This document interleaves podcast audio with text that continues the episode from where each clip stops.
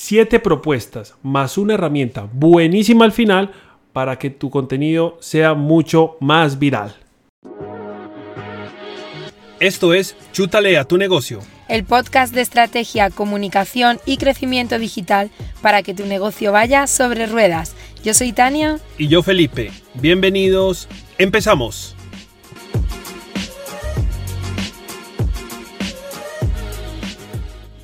Hola, espero que estés súper bien. En el anterior episodio del podcast vimos que lo primero eh, para que nuestro contenido no pase desapercibido es construirlo de manera que sea noticiable. Y eso empieza por tratar de captar la atención en los tres primeros segundos. Vamos a resumir rápidamente lo hablado en esa primera parte de crear contenido de valor con historias. Em, para aprender a crear contenido contando historias vimos cómo acepta o descarta nuestro cerebro los primeros impactos y a partir de ahí hablamos también de cómo construir el relato y por qué la clave de todo está en tener claro tu objetivo y con ese contenido y dónde lo quieres compartir. O sea, tu objetivo con ese contenido, perdón, y dónde lo quieres compartir y con qué personas, porque así puedes adaptarlo. Y esa es la clave. Lo que está bien adaptado está bien contado.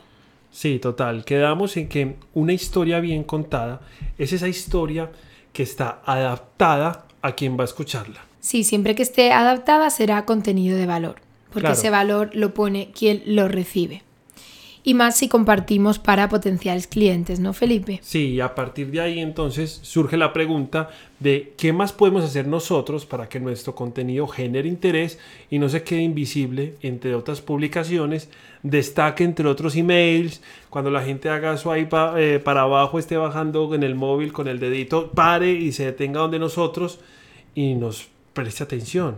¿Qué debemos de hacer? ¿Hay, alguna, Tania? Ayúdanos, danos luces. ¿Qué, podemos hacer? Por favor, ayúdanos, help us. Venga, siete propuestas más una final para que cada vez construyas mejor contenido. Una vez tienes claro el qué, em, porque sabes a quién te diriges y con qué objetivo, tienes que tener en cuenta el cómo. Siempre es importante, eh, propuesta número uno, eh, importante la calidad. Eh, no por publicar mucho vas a conseguir mejores resultados si no estás cuidando esa calidad del contenido, sea en fotos, en vídeos o en texto. Em, al final, que lo que cuentas sea útil. Sí. Y el formato, si das prioridad a la imagen o al texto, depende de dónde lo vayas a compartir. Por ejemplo, en LinkedIn importa mucho más el texto y es lo que viraliza. Porque como es mucho más formal, como por decirlo así, mucho más eh, protocolario, por así decirlo, por, por, el hecho de cómo se genera la red social. No sé si protocolario, pero por cómo funciona LinkedIn, eh, sí que es viraliza más lo que tiene texto de calidad. Sin embargo, en Instagram em, la gente se detiene más, el público, eh, lo que estamos comprobando según las métricas y según em, pues los resultados de los posts más virales en una red y en otra, es verdad que en LinkedIn si haces texto de calidad consigues más interacciones, cosa que no pasa en otras. Por ejemplo, en YouTube pues te vas a ir a buenos vídeos. Nadie va a leer, la, descripción. Exacto, nadie va a leer la descripción ahí o muy pocas personas, pero eh, quieren la calidad en, de otra forma. Y calidad no estamos hablando de que se graben vídeos en 4K, en 1080p, no, sino que, que se transmita bien el mensaje y que esté nuevamente aquí la palabra clave es adaptado, adaptado. Exacto. Sí, que sea útil, que esté adaptado a la persona que está interesada en eso. Entonces, en el caso de los textos, recomendaciones que podemos dar. Capta la atención con la calidad de lo que cuentas no usando, por ejemplo, mayúsculas, exclamaciones o haciendo mal uso de los emoticonos, ¿no? A mí me pasaba el tema de los emoticonos, me pasaba mucho. Poner demasiado. Sí, me encanta, no sé por qué, pero ya sé, ya sé, para eso estamos aquí aprendiendo. Vale, bueno, la calidad por un lado. Segunda, eh, sé constante con la periodicidad. Total. Porque como en todo, cada vez que frenas la rueda, no imagina una rueda, eh, si dejas que se pare, pues tienes que volver a arrancar desde cero para volver a coger velocidad y eso es lo que no tiene que suceder eh, con tu presencia digital. Hmm.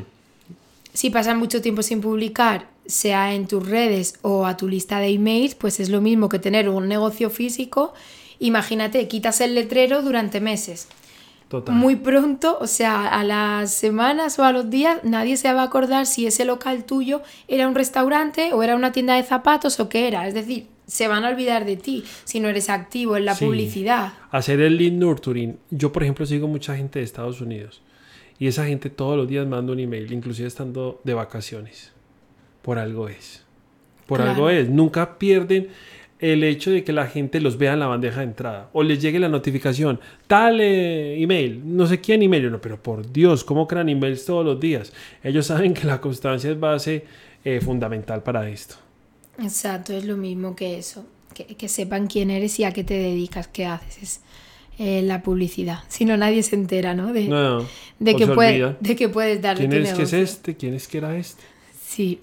Y cuando decimos publicidad, eh, no nos referimos solo a hacer anuncios pagados, porque el contenido de valor del que estamos hablando es publicidad. Eso no quiere decir que recomendemos publicar varias veces al día, que esto sea algo imprescindible, o sea, una norma, porque eso depende de las prioridades tuyas y de tu negocio en ese momento.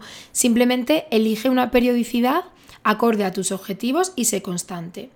Ok. Esa sería la, la segunda propuesta. Tercera, eh, para atraer la atención, recuerda generar disrupción, la comunicación rompedora de la que hablábamos en el anterior episodio, que si no la has escuchado te Mm. invitamos a ir. Sí, total. Tarea obligada. Mm, Sí, eh, el con- es el contraste de que hablábamos, ¿no? Cre- crea contrastes para que en ese primer impacto decidan consumir tu contenido, resulte interesante, porque al final todos los cerebros funcionamos iguales, así que es una norma podemos que- decir, Tania, que al cerebro le gusta la polaridad. Sí, porque en ese primer filtro siempre se va a ir a, a ese a esa comparación. Nos gusta eso, aunque, aunque no nos demos cuenta, inconscientemente vemos esto es bueno o malo, me interesa o no me interesa, me va a hacer perder tiempo o no, me hace sentir seguro o me amenaza.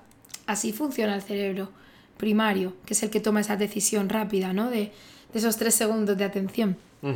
Entonces, cuarta, eh, el lenguaje sencillo y las frases cortas, sea cual sea el medio. A menos que se trate de un post en un blog que puedes extenderte más, aunque tampoco demasiado, procura siempre que tus párrafos sean de un máximo de tres líneas, porque piensa sobre todo aquí en la lectura Claro. en móvil. Eh, Eh, una línea en la pantalla del ordenador, en móvil se convierte en tres. Y de media, en torno a un 70% de los usuarios en digital te van a leer desde móvil, ya sea el email o ya sea eh, una red. Entonces también eh, las frases cortas. Sí, súper importante eso del móvil que está cada vez más adaptado. Y también para coger ideas, ¿cómo puedo yo aprovechar esas tendencias? ¿Qué se, ¿Cómo puedo saber yo con anticipación o mediana anticipación de qué se está hablando para, hombre, subirme a la ola y poder crear contenido que lo, que lo relacione? Es súper importante utilizar algunas herramientas que nos ayuden para esto. ¿Qué herramientas, Felipe, recomiendas tú para buscar temas que estén en tendencias? Esta sería la propuesta número 5 de las 7 que vamos a dar, aprovechar las tendencias. Sí. Y, mm, ¿Y qué herramientas, Felipe, se pueden usar y que además son gratuitas para buscar temas de los que más se esté hablando en digital? Bueno, voy a hablar, voy a hablar de dos. Una, hombre, visita un blog grande que sea general. Por ejemplo, en España, el país.es. Y te vas a dar cuenta de cuándo va a haber unos Juegos Olímpicos, eh, qué protestas se están haciendo, eh, a qué presidente están tumbando. Claro, eh, y sobre eso crear conclusiones. Cuando pasó lo del Capitolio con Donald Trump, la gente, ¿por qué un líder? Eh, sacaban historias. Eh, Porque un líder puede ser perjudicial si se vuelve un poco tóxico. Y eso sacaban post, haciendo relaciones, que la gente vea que lo está relacionando. Siempre obviamente con un sentido. No mezcles temas que no tienen nada que ver por, por- porque simplemente quieras aprovechar el tema de la, de la tendencia. Vas a darle a la gente la impresión como de que ah, esta, esta no tiene nada de qué hablar y, y- y se, se va a notar. ¿Cierto? Se va a notar súper importante eso. Y lo segundo, utilizar herramientas de Google que son gratuitas, como por ejemplo Google Trends, que tú entras, vamos a poner este enlace abajo, eh, no se nos olvida, eh, del podcast, cuando estemos editando te digo, eh, googletrends.com y ahí puedes mirar qué se está hablando en el mundo, de qué se habló en el 2020, eh, qué artistas son tendencias, qué noticia está haciendo tendencia. Por ejemplo, Messi salió del Barça y pusieron lecciones aprendidas. ¿Por qué se va un líder? ¿Sí me entiendes? ¿Por qué Sí. se pierde como ese sentido? Así se gane mucho dinero, se va para otro equipo que de pronto no tenga, no tenga tanto amor. ¿Qué es lo que pasa, hombre? ¿Cómo relacionar con eso en tema finanzas? Y todas las de finanzas. Bueno, En fin, Sí. el todo caso es que la gente cuando hay tendencias está mucho más propensa, llamémoslo así, a compartir, a engancharse con lo tuyo, eh, ya que de eso se está hablando. Hombre, intentemos también sacar contenido de eso. Sí, aprovechar ese- esas tendencias es irte a fijarte a los medios de comunicación y efectivamente con eh, herramientas que te dan, te dan también propuestas y te van a dar ideas, pero eh, como bien decía Felipe, para hablar de tu libro, no hagas, como se suele decir, meter con calzador tu tema en cualquier otro tema, o sea, no lo fuerces, que tenga relación, obviamente, ¿no? Porque si no, pues queda ahí un poco, pues que se nota. Entonces, bueno, con, con sentido común, como siempre, eh, que, que estés sabiendo contar, contar una historia, aunque estés aprovechando un tema que sea tendencia para captar la atención.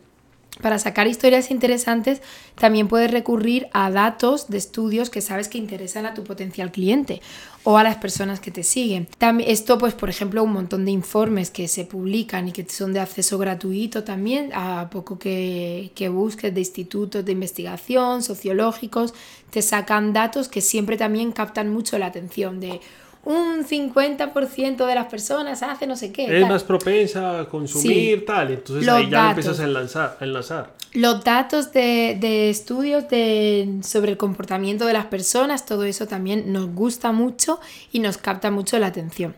Y luego historias también de casos de éxito con los que tú hayas trabajado. Ejemplo, cómo tal persona o tal negocio pasó del punto A al B. O sea, de estar así a conseguir asá. Claro. Entonces, Como eso- casos de estudio propios. Claro, eh, y hablando de cosas que sabes que interesa a, a gente que, pues, con la que a ti te gustaría trabajar o quieres que te contacten. Eh, siguiente, que es la sexta propuesta, cada vez que crees un contenido, céntralo en una sola idea. Por favor. Claro, un solo objetivo para que la audiencia vea claro para qué le va a ser útil prestarle atención. Como decíamos antes, que sea útil, pues para que se vea esa utilidad no puedes mez- mezclar demasiado porque abruma si mezclan mucho contenido, aunque esté bien contado y relacionado y sea de calidad.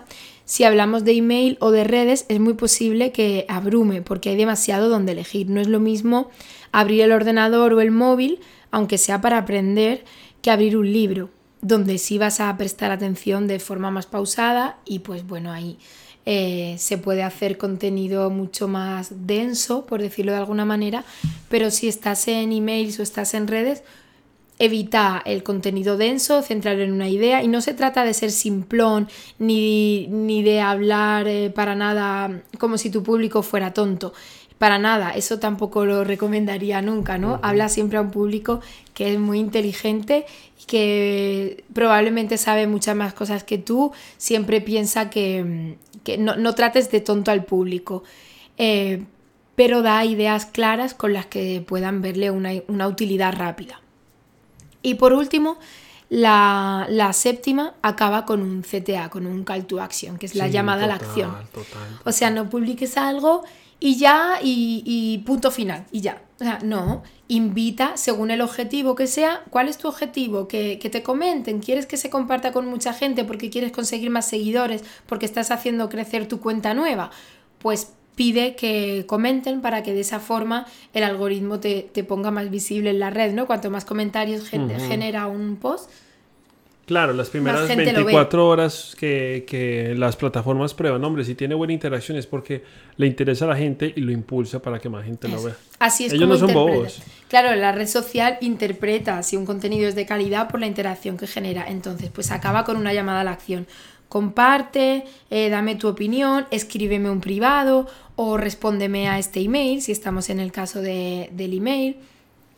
Siempre acabar con la acción que tú quieras que haga quien te está leyendo, pídesela, porque si no lo pides, si ya, aún ya aún pidiéndola a mucha gente, pues pasa del tema, pero bueno, si no la pides, pues menos lo vas a conseguir. Total, y para que también tu contenido tenga muchas más posibilidades de ser comentado y de ser compartido, también es importante que sea inspirador, que genere identificación y que la gente se emocione al verlo. Hombre, una música o algo, también tú con tu tono, cómo te mueves.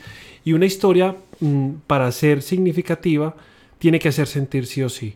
Porque nosotros solo recordamos cómo alguien nos hizo sentir. Y aquí me acuerdo, eh, Tania, de una frase de, de una chica que se llama Maya Angelou, que tú me comentaste la semana pasada, que la, que la tengo pues eh, fresca en la memoria, y es que las personas olvidarán lo que hiciste y olvidarán lo que dijiste, pero jamás olvidarán cómo les hiciste sentir. Súper bonito eso. A mí me encanta esa frase y es verdad. Y este es el, el tip final, la propuesta final, que es muy importante. Eh, utiliza un lenguaje que apele a los sentidos. Eh, y esto no es difícil porque cuando lo ves con ejemplos, eh, pues es más sencillo. Si estás hablando de ropa, pues di una tela, ¿qué tal? Suave. Cuando dices suave... Suave al tacto, algo así. sí, sí. Antoja, antoja a la gente, por sí, Dios. Metiendo cosas que tengan que ver con, con los sentidos. Eh, o sea, no es ponerte sentimental, ni contar tus penas, ni, ni ponerte a decir, oh, mira qué humano soy, porque mira lo que estoy compartiendo, qué drama me está pasando. No, cuando decimos de hacer sentir es eso, es que tu lenguaje apele a los sentidos. Y eso se hace con las palabras también. Y efectivamente es por eso, porque recordamos lo que nos hace sentir. Eh, esa frase de Maya Angelou es buenísima. Todos hemos aprendido y crecido con las historias y los mejores maestros se han puesto en el lugar de quienes las recibían para contarlas. En, en ese, pues bueno, ponte en el papel y hazle eh, recrearse. Por ejemplo, que hace un buen libro, que hace una buena novela, que no dejes de leerla, pues te está haciendo sentir todo el tiempo con, con el lenguaje. Qué bonito, súper, súper. Bueno, hasta aquí ha llegado este podcast, pero no va a ser el último para que también te invitamos a que te este suscribas. Este no, este episodio. Este episodio, este episodio del podcast. Gracias por acompañarnos, por estar presente. Esperamos que al menos algo y ojalá que mucho de lo dicho hoy te sea útil. Y pues si te ha gustado, te pedimos que lo compartas con quien creas que también le puede eh, servir y te invitamos a, que nos sigas. Pues obviamente, recuerda que estamos en Evox, Spotify o Apple Podcast. Lo único que debes de hacer es en la casilla, en el buscador, escribir chútale a tu negocio y ahí pues te puedes suscribir. Eso, y si todavía no has escuchado el episodio especial con las tres claves que cambiaron el panorama digital de los negocios este año 2021, entra a negociossobreruedas.com y ahí lo tienes gratis. Te dejamos este y más enlaces para estar en contacto con nosotros en la descripción de este episodio. Vamos a seguir compartiendo contigo claves de estrategia, comunicación y crecimiento digital para que tu negocio vaya sobre ruedas.